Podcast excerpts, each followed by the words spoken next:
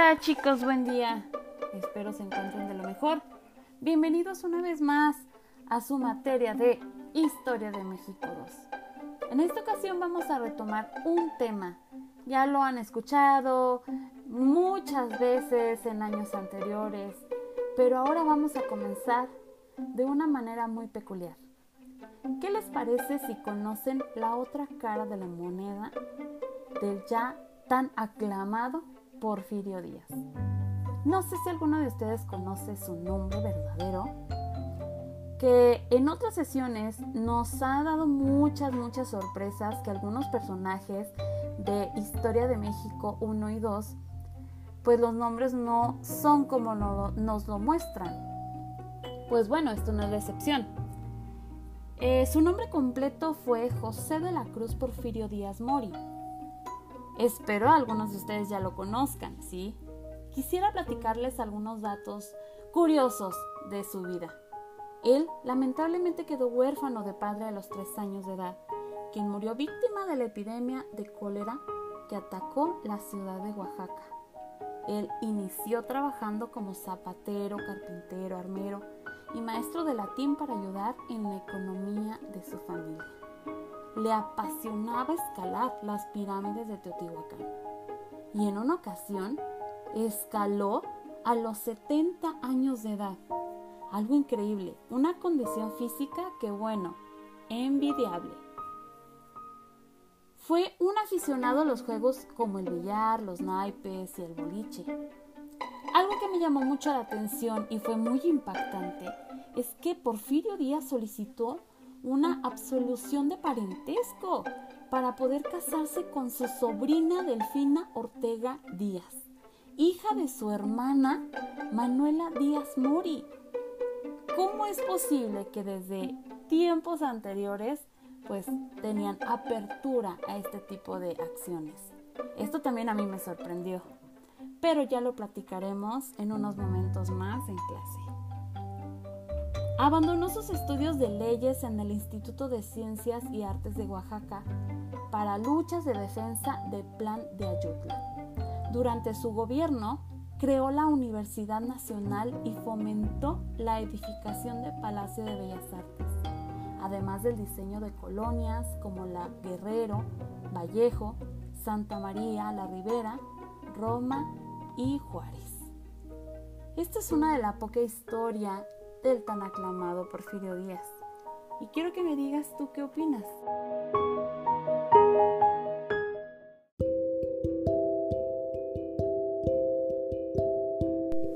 Hola de nuevo, ¿cómo están? Espero que el primer episodio de este podcast les haya agradado. Bien, vamos a continuar. Ahora quiero contarte algo no tan diferente, pero sí adentrándonos un poco más a cómo sucedieron los hechos del el gobierno de Porfirio Díaz, mejor conocido como el porfiriato. Bien, pues Porfirio Díaz se caracterizó por defender la ideología liberal. Recordemos que la ideología liberal ya la analizamos en sesiones anteriores. Estaba en contra del autoritarismo, del centralismo y de la reelección, lo que significaba que estaba a favor de que los estados y los municipios decidieran sobre sus asuntos internos. Esta postura política le permitió contar con el apoyo de caciques locales y de algunos militares. Al inicio de su gobierno, respetó el principio de no reelección y propuso una reforma constitucional que no permitía la reelección inmediata para lograr la pacificación del país. Porfirio Díaz optó por la aplicación de medidas represivas y aprovechó la existencia de los diversos grupos armados para convertirlos en cuerpos de policía rural. Ahora, esas fuerzas combatirían a los delincuentes y si fuera el caso, a quienes se rebelaran en contra de Porfirio Díaz. La Constitución de 1857 sería el marco legal sobre el que Porfirio Díaz construiría su gobierno. El contenido de esta ley suprema estaba pensado para una sociedad integrada por individuos en igualdad de condiciones, cuyos gobernantes estaban obligados a garantizar el respeto y cumplimiento de sus derechos. La realidad de la sociedad mexicana de aquel momento no era compatible con el planteamiento legal, por lo que se pensó que el cumplimiento cabal de los mandatos constitucionales podrían postergarse para pacificar, unificar y cohesionar a las distintas fuerzas políticas y militares del país. Porfirio Díaz optó por la negociación y la conciliación Así fue como se construyó la llamada paz porfiriana.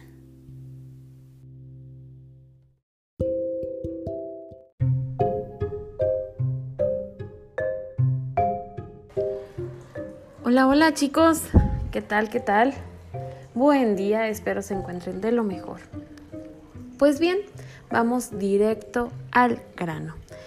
Ya tenía tiempo de no enviarles un podcast, pero bueno, es el momento adecuado, ya casi casi estamos por salir, así que vamos a dar al último estirón.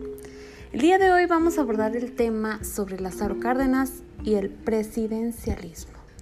Lázaro Cárdenas inició su gobierno en 1934 y lo concluyó en 1940. Durante su mandato, el país sufrió grandes cambios hacia la institucionalización de la vida política. Pues uno de los principales en la esfera política nacional fue la duración de la presidencia, que pasó de cuatro a seis años, con lo cual se implanta en México tanto los planes sexenales como la duración del periodo presidencial. Así es, chicos, en, esta, en este gobierno fue que se aumentó el periodo de gobierno que actualmente está vigente. En cuanto a su política internacional, en junio de 1937, el gobierno de Cárdenas dio asilo a 480 niños españoles víctimas de la guerra civil, llevándolos a Michoacán para ser atendidos y brindarles educación. No en balde se les llamó los niños de Morelia. Y desde mayo de 1939 México recibió a cientos de refugiados españoles los cuales ayudaron al desarrollo de la fuerza productiva del país y también en los ámbitos cultural y educativo. Esta historia, chicos, de las víctimas de la guerra civil, o mejor conocido como los niños de Morelia, hay diferentes títulos, hay diferentes guiones, obra de teatro, hay muchas historias sobre esos niños, son muy interesantes, que más adelante te voy a pedir una actividad referente a eso. Bien chicos, para el gobierno de Lázaro Cárdenas la reforma agraria fue una de las más importantes. El problema agrario se presentó al media del siglo XIX y empezó a agudizarse en el último cuarto de esa misma centuría, debido al crecimiento económico ocasionado por la expansión de las haciendas a costa de la apropiación de tierras de las comunidades con el objetivo de dar un fuerte impulso a la agricultura comercial de exportación. El campesino y el indígena se vieron en la necesidad de incorporarse a los distintos movimientos armados para tratar de recuperar sus propiedades. Pues bueno chicos, no les adelanto más. Las actividades que van a dar a continuación se las daré en unos minutitos más, pues es la actividad del día de hoy, ¿ok? Muchas gracias por poner atención y seguimos en la clase.